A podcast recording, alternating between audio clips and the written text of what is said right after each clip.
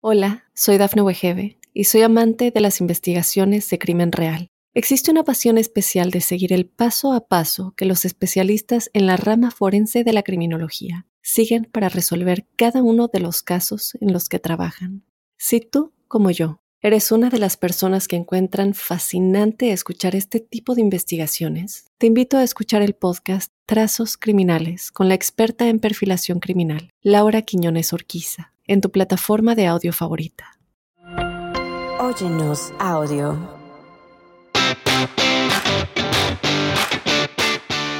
Hola, hola, les habla la doctora Edith. Bienvenidos al programa. Llegó el verano, mi gente. Aquí en nuestro equipo estamos más que listas. Y para poder disfrutar tranquilas, les contamos que estamos tomando medidas de seguridad desde ya. Porque todos creemos que los accidentes, que las tragedias les pasan a otros y no a nosotros, pero en realidad le pueden pasar a cualquiera. Hoy hablamos de tips fáciles y hasta divertidos para mantener a nuestros pequeños seguros en el agua, en el sol, en el carro y a donde quiera que vayamos este verano. Estás escuchando Entre Madres y Doctoras yo soy Edith Bracho Sánchez, soy médico pediatra en la ciudad de Nueva York. Y yo soy Evelyn Bracho Sánchez y soy doctora en biomedicina en California. Bienvenidos una vez más al podcast creado por y para las madres latinas que vivimos entre ser mamás y ser mujeres emprendedoras, en nuestro caso entre ser madres y ser doctoras. Aquí hablamos honestamente de la locura que son nuestras vidas y de cómo tomamos decisiones para nuestros hijos y nuestras familias basadas en los últimos conocimientos de la ciencia y el amor. Así es, y es por esto que además de darles la bienvenida al podcast, les damos la bienvenida a nuestra comunidad de madres. Aquí se comparte más, no se juzga, y ya con esto nuestro show arranca ya. Recuerden rapidito que aquí les traemos información de salud de manera educativa, pero para problemas médicos deben consultar con su doctor. Bueno, mi gente, como ya les decíamos, llegó el verano. Aquí estamos más que listas. Eddie, contémosle a la gente en casa sobre nuestros planes de verano. Sí, sabes que a veces es difícil coordinar con toda la familia que vive en distintas costas. Pero nos vamos, nos vamos todos, por fin lo logramos, ya tenemos los pasajes comprados. Este año nos vamos para México a sugerencia del esposo de Evelyn, nos vamos para un pueblo que se llama Sayulita. Cuéntales, Evelyn, a la gente lo que consiguieron ustedes y sugirieron. bueno, es un pueblo que tiene como que todo lo que nosotros queríamos, ¿no? Queríamos playa, queríamos piscina y queríamos un sitio con una cultura nueva para nosotros poder explorar y poder pues conocer el mundo y llevar a nuestros hijos a sitios distintos. Sí, a conocer, a conocer y a comer rico, comer sabroso, hablar puro español.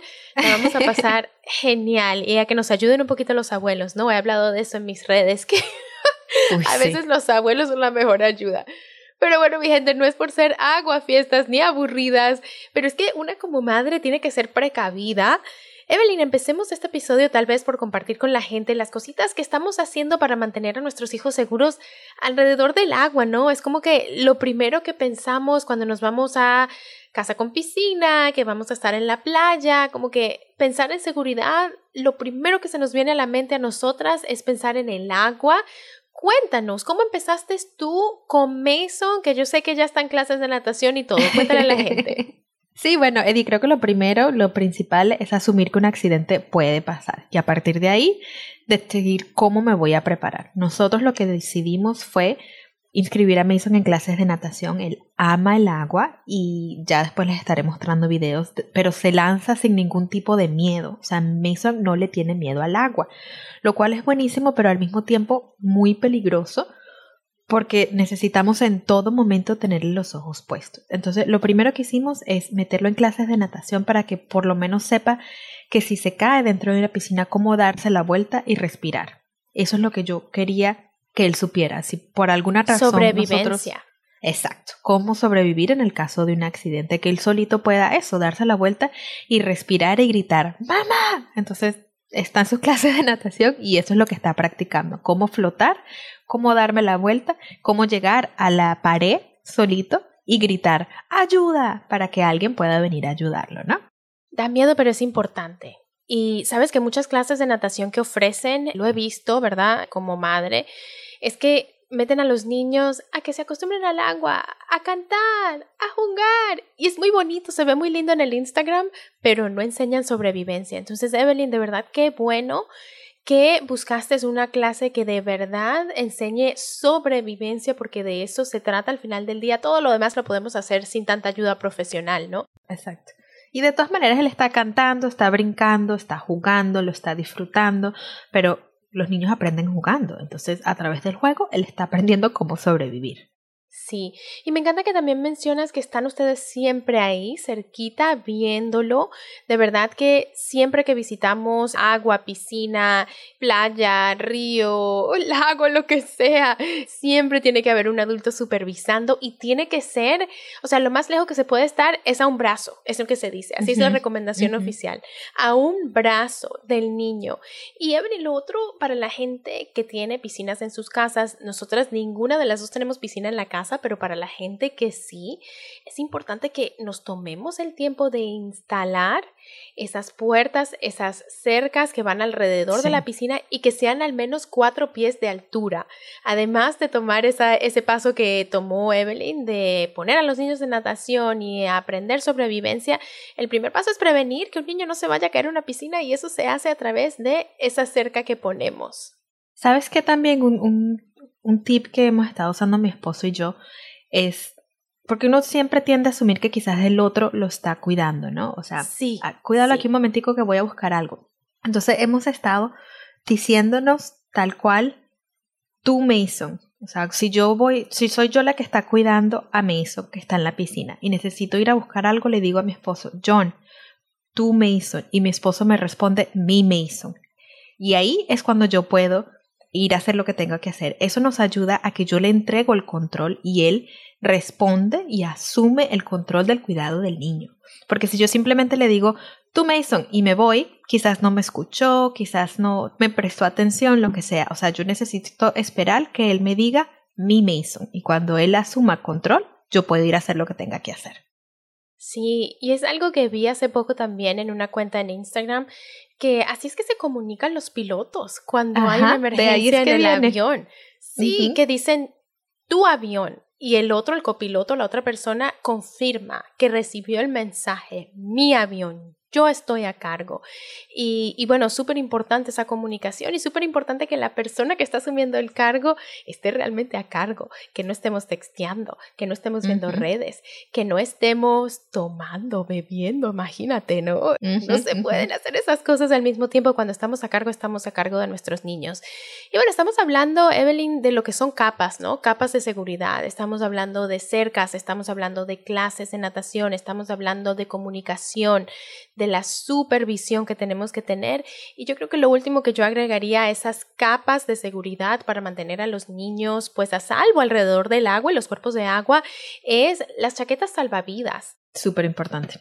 Sí, pensamos los flotadores, ¿verdad? Los, ¿cómo se dicen? Esos noodles, esos cosas de, de jugar en las piscinas, ¿verdad? Que se ven súper lindos. Eso no salva vidas.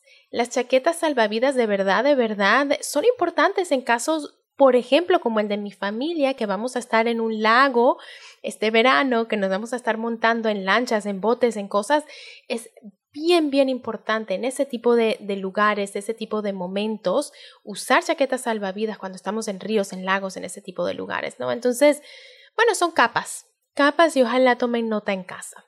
Que no es lo mismo, ¿no? Ya lo dijiste, pero vamos a, volverlo a decir. No es lo mismo una chaqueta salvavidas que un floaty. O sea, el floaty es el que van alrededor de los flotador, sí. Ajá. No la chaqueta salvavidas es sobre el pecho y que quede bien puesto. Súper importante que sea una chaqueta para niños y que quede bien puesto. Sí, sí, sí, sí. Y bueno, Evelyn, cuando pensamos en agua, inevitable también en el verano pensar en sol. Ajá. Les cuento que la verdad, antes de volverme pediatra, antes de volverme madre, yo no le prestaba tanta atención a qué tipo de, protector solar usaba. Mm, qué mal, qué mal que lo diga, pero La verdad, la verdad, yo no le prestaba mucha atención a eso y ahora, pues nada, entiendo la importancia de lo que es proteger la piel desde una edad temprana, más allá de porque te puedas quemar en un momentito, sino a largo plazo, ¿no? Entonces, bueno, súper rapidito vamos a hablar de lo que se debe buscar en un protector solar. Lo primero que siempre recomiendo es buscar que la protección sea VA y VB, te proteja contra los dos tipos de rayos ultravioleta. La recomendación oficial dice al menos 30 de nivel de protección, yo recomiendo al menos 50 de nivel de protección. Recomiendo cremas, no sprays. Esos que se echan así un spray no me gustan, la verdad no les caen bien a los niños, no se aplican bien, prefiero que usemos cremas. Y lo último que les voy a recomendar es que si tienen un niño que tiene piel sensible, busquen productos que tengan óxido de zinc o dióxido de titanio que ayudan un poquito a la piel sensible. Entonces, bueno, ojalá se, se acuerden en casa de todas estas recomendaciones a la hora de buscar su protector solar porque tenemos muchas opciones como madres. Sí, sí, sí. Y bueno, también por el lado práctico, utilizar esas camisas que también tienen protección contra rayos ultravioleta, usar los sombreritos, estar bien conscientes de la ropa que le estamos poniendo a nuestros hijos cuando vamos a estar al sol, ¿no? Y bueno, familia, ya lo saben, no se olviden estas cositas. Lo escucharon aquí primero. Mínimo 50 de protección UVB-UVA, un protector en crema, no en spray. Hay que reaplicar cada dos horas y si su hijo tiene piel sensible, busquen que los protectores tengan óxido de zinc y dióxido de titanio. Vamos a hacer una breve pausa, mi gente, y ya volvemos con unos tips que ni se imaginan para nunca jamás dejar a un niño en un carro por accidente y cómo protegerlos contra los mosquitos y otros insectos. No se vayan, que ya volvemos. Hola, soy Dafne Wegebe y soy amante de las investigaciones de crimen real. Existe una pasión especial de seguir el paso a paso que los especialistas en la rama forense de la criminología siguen para resolver cada uno de los casos en los que trabajan. Si tú, como yo, eres una de las personas que encuentran fascinante escuchar este tipo de investigaciones, te invito a escuchar el podcast Trazos Criminales con la experta en perfilación criminal, Laura Quiñones Orquiza, en tu plataforma de audio favorita.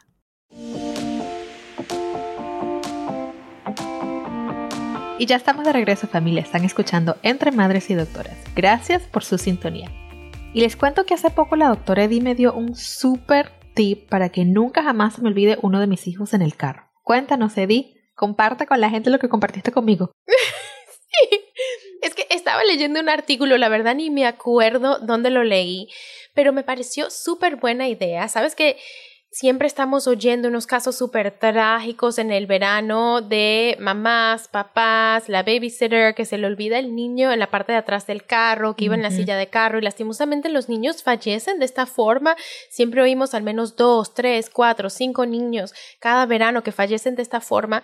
Siempre había escuchado yo deja la cartera en la parte de atrás del carro o pues en el asiento de atrás para que esté justo al lado de la silla de tu hijo, no se te vaya a olvidar.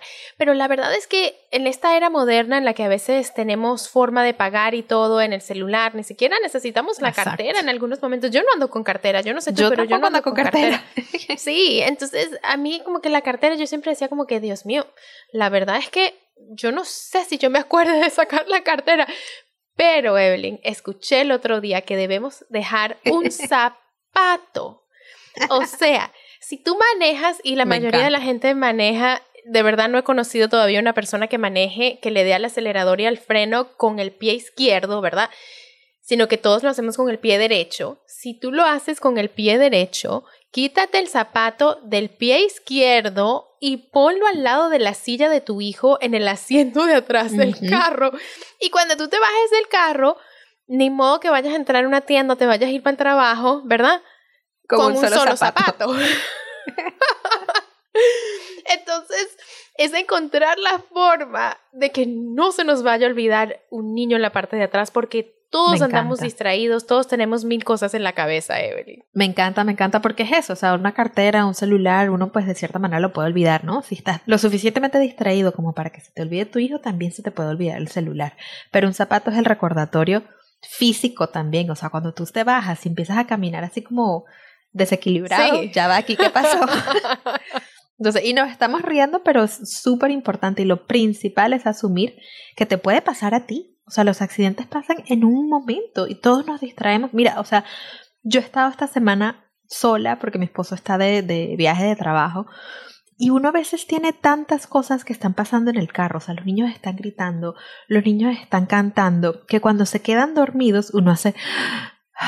y de una vez piensas en otra cosa. O si no eres el que siempre lleva a los niños al colegio, se te puede olvidar que tienes el niño atrás. O sea, hay tantas cosas que uno tiene en la cabeza que lo primero es asumir que te puede pasar a ti. Definitivamente, Evelyn. Y la mayoría de las veces eso es lo que, lo que dicen los padres, ¿no? Que bueno, generalmente lo lleva mi esposa y hoy pues lo llevé yo, pero no es parte de mi rutina y yo salí y me fui. Y ahí es que ocurre una tragedia. Dios mío, que Dios nos libre a todos, ¿verdad? De que nos suceda este tipo de cosas. Pero bueno, para ayudar un poquito a Diosito, ¿verdad? hay, que, hay que poner un zapatico atrás o una cosa atrás que usted sepa que jamás y nunca se le va a olvidar.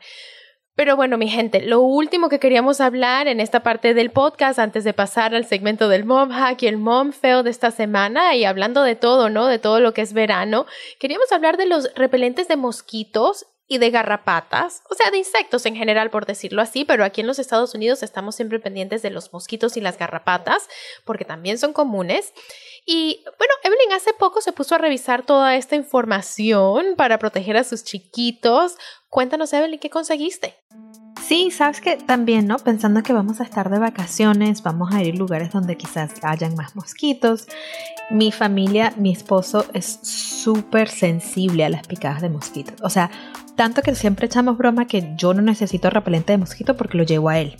Y a él lo pican todos los mosquitos y a mí no me pica nada. Pero bueno, no sé si mis hijos también salieron como mi esposo, entonces tengo que tomar las precauciones necesarias, ¿no? Lo primero es el repelente de mosquitos. Estuve leyendo y se recomienda que tengan de 20 a 30% de DEET. Ahora estamos hablando que eso es lo que se recomienda para niños mayores de 6 meses, ¿no, Eddie? Sí, y bueno, Evelyn, ¿sabes que el DEET, lo que es el repelente de mosquitos, el ingrediente de repelente de mosquitos que se conoce como DEET, también es el caso con los protectores solares. Son cosas que sí se recomiendan para niños mayores de 6 meses. Pero, pero, pero, al mismo tiempo uno tiene que hacer un cálculo de beneficio y riesgo, ¿sí? Si tú, porque estás pasando un tiempo con toda la familia, tienes otros niños mayores, tienes a un bebé de 6 meses en el sol y no está cubierto, ¿verdad? Prefiero que le pongas un poquito de protector una vez, ¿verdad? A que lo dejes quemarse. No es algo que vamos a estar usando todos los días para los niños menores de 6 meses, pero sí a veces tenemos que usar un poquito del sentido común, hacer el beneficio y riesgo, ¿verdad? El cálculo. Sí, sí. Y bueno, si es ponérselo a un niño menor de 6 meses para protegerlo, pues se hace en un momento dado, Evelyn. Sí, y creo que también, igual que como lo hablábamos con la protección solar, utilizar la ropa como barrera, ¿no? Si es un niño menor de seis meses, estar súper pendientes que se llevan todo a la boca. Entonces quizás ponerles el repelente directamente en la piel o en algo donde ellos se los puedan comer, pues sopesemos ese riesgo, ¿no? Lo que yo he hecho y lo que voy a hacer este verano con mis hijos es, Mason tiene los dos años, le voy a poner su repelente de insectos. Miles acaba de cumplir los seis meses, entonces conseguí un spray que le puedo poner a la ropa como tal. En inglés se llama permethrin, que es un químico. Yo tengo su ropa y lo tienes que hacer afuera porque sí es un químico, ¿no? O sea, lo hago en el jardín, le echo el spray a toda la ropa, dejo que eso se seque, que se absorba y esa es la protección que mi hijo va a llevar en vez de ponérsela directamente a la piel, o sea, utilizar la ropa como método de protección. Sí, que es una opción para esos niños que todavía están chiquititos, ¿no? Ya más allá de los seis meses, sí, ya es hora de que empecemos a usar el DIT. Se han hecho muchos estudios, no tiene efectos secundarios, efectos, pues nada, por decir que sea tóxico para la salud y al mismo tiempo sí nos da 6 a 8 horas de protección. Ahora, Evelyn, también hay productos naturales. Se vale usarlos, pero no han sido estudiados de la misma forma, Evelyn, y no están sujetos a los mismos estándares de regulación. ¿Sí? Por ejemplo, los repelentes que contienen DEET, este ingrediente que estamos hablando, que se deletrea D-E-E-T, DEET, DEET se dice en inglés, estos productos están sujetos a ciertas regulaciones, tienen que llevar ciertos estándares, mientras que esos productos naturales que a veces nos ponemos a usar, no siempre, no siempre, no siempre son regulados de la misma forma, no siguen los mismos estándares. Entonces, bueno, por esta parte, aquí nosotras, Evelyn y yo, lo que vamos a estar usando este verano son productos que contienen Deets, porque no son tóxicos y porque sí funcionan. Y rapidito sobre las garrapatas, Evelyn, ¿sabes que algo que yo no hacía, verdad? Porque una es venezolana, ¿verdad? Una no se crió aquí, una no se crió, pues, viendo tantas garrapatas, ¿no? Pero algo que he empezado a hacer acá, sabiendo que vivo en el estado de Nueva York, donde hay muchas garrapatas, es chequearle la piel a mi hijo cuando entramos a la casa otra vez. Si le chequeo, si le quito las medias, si le miro esa área donde el pantalón termina y comienza la media, que ahí le encantan las garrapatas entrar y lo reviso todo, todo completito para asegurarme que no vaya ningún tipo de insecto, picada, algo escondido ahí, porque una vez más vivo en un estado donde lastimosamente sí hay garrapatas. Sí, súper importante. Y sabes que también, ya por último, utilizar, o sea, nosotros lo hacemos con mucha frecuencia por eso, ¿no? Poner la media sobre el pantalón, en vez de poner la media por debajo del pantalón para pues también tener esa barrera ahí de protección. Sí, se ve ahí medio, pues raro, pero pues se vale con tal de evitar una mordida de garrapata. Se vale todo. Y bueno, mi gente, con esto vamos al segmento divertido de nuestro programa. Hablamos de nuestros mom hacks y mom fails de la semana. No se vayan que ya volvemos. Hola, soy Dafne Wegebe y soy amante de las investigaciones de crimen real. Existe una pasión especial de seguir el paso a paso que los especialistas en la rama forense de la criminología siguen para resolver cada uno de los casos en los que trabajan. Si tú, como yo, eres una de las personas que encuentran fascinante escuchar este tipo de investigaciones, te invito a escuchar el podcast Trazos Criminales con la experta en perfilación criminal, Laura Quiñones Orquiza en tu plataforma de audio favorita.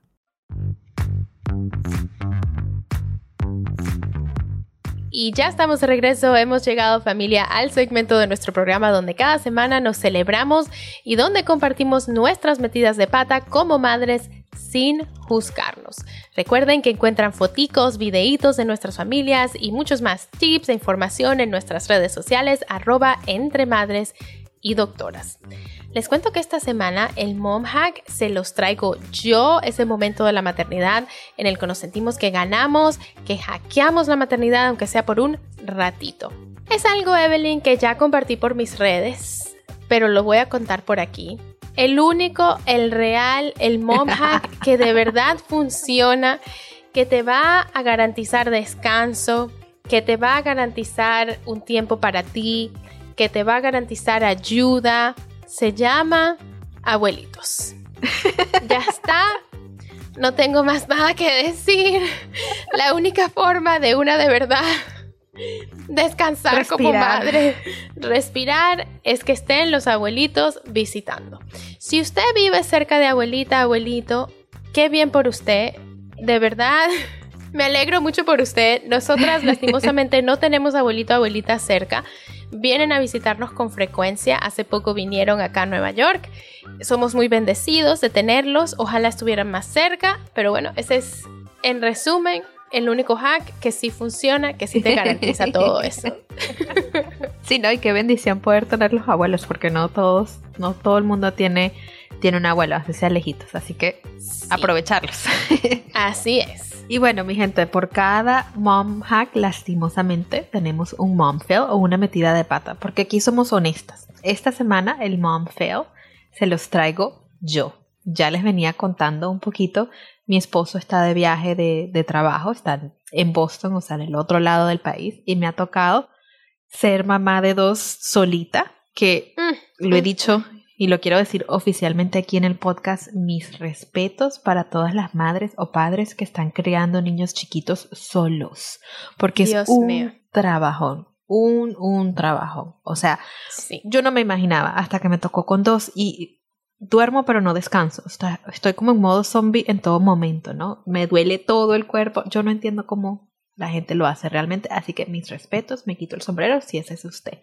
Pero bueno, entre esas cosas que me pasaron cuando mi esposo no está, iba llevando a los niños a la guardería, porque bueno, necesito ese tiempo, y se me prende una luz en el carro, que es la luz de la presión de los cauchos. Uno de los cauchos del carro estaba perdiendo aire de manera súper rápida. O sea, se le estaba perdiendo todo el aire, todo el aire. Yo logré llegar a la guardería, dejo a los niños, chequeo el caucho y no tiene aire suficiente. Llamo a mi esposo y me Oh dice, Evelyn, God. tienes que echarle aire al caucho. Es peligroso que manejes de esa manera. Y yo, bueno, respira profundo. Gracias a Dios, mi papá me había enseñado cómo echarle el aire a un caucho hace unos años. Me dijo, tienes sí, que porque aprender yo no esto". sé en realidad. me dijo, tienes que aprender sí o sí. Entonces, esta semana me sentí que mom fail, el que, sabes, el carro se me, se me descontroló, o sea, me pudo haber pasado con los niños en el carro, gracias a Dios no fue así, así que dije, Evelyn, tienes que aprender todos los símbolos que te pueden salir del carro, cómo resolverlos sola o cómo buscar ayu- ayuda, ¿no? Porque yo no sé a quién más llamar si no es a mi papá o a mi esposo. Entonces dije, no, o sea, este fue el mom fail, no puedes simplemente contar con que tu esposo o tu papá te vayan a resolver. Tienes que aprender cómo hacerlo solita. Se me llega a espichar un caucho y tengo que cambiar el caucho yo sola. O sea, hasta por temas de tiempo. Yo no me puedo poner a esperar a que me vengan a rescatar en la autopista dos, tres horas cuando yo solita puedo cambiar el caucho. Así que esta semana, gracias a Dios, no me pasó, pero aprendí de mi mom fail a que hay que conocer nuestro carro. Sí, y hay que valerse por sí misma, ¿no? Por una misma, sobre todo cuando somos madres, uno siempre cree que la van a venir a auxiliar y gracias a Dios casi siempre se, pre- se presenta alguien, ¿no? Pero uno no sabe cuándo le toca sola, uno no sabe que va a tener que resolver sola y de verdad que escuchándote a ti yo dije, ay Dios mío, yo no sé cómo echarle aire, cómo chequear aire, yo no sé cambiar caucho, yo no sé nada de eso, yo no sé nada. Me voy a tener que poner las pilas porque, bueno, no manejo en realidad, vivo en Nueva York, no manejo, pero uno nunca sabe, ¿verdad? Una emergencia tiene uno que aprender a hacer las cosas una y no andar dependiendo de nadie. Pero bueno familia, esto es como ya lo hablamos, un judgment free zone, una zona de cero juicios, así que ustedes también nos pueden compartir sus mom hacks y mom fails de la semana y aquí los estaremos compartiendo cada viernes. Como siempre lo pueden hacer en sus posts de Instagram, nada más tienen que usar el hashtag momhack o el hashtag momfail y etiquetarnos. Hacer el tag arroba entre madres y doctoras.